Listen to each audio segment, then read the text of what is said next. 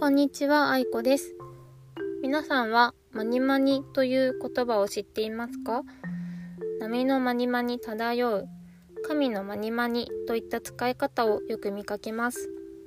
揺られている、流されているような感じがしますよね。マニマニの意味は他人の意思や事態の成り行きに任せて行動することです。なのでさっきのだと波に任せて漂う神様の思うままにみたいな感じです。このマニマニという言葉は番組タイトルはひらがなですがちゃんと漢字があって小里編の隣に神尿その隣に有名人の「有」を書きます。エッセイを意味する随筆の随という漢字です。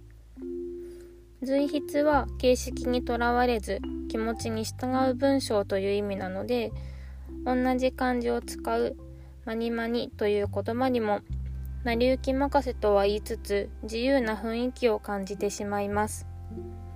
私はこのマニマニという言葉が好きで番組タイトルにしました。余談ですが私の実家には猫がいてご飯の後にお口をもごもごしています。その様子を私の家族は猫がお口をまにまにしているというふうに言っていました。これはうちだけなのでしょうか？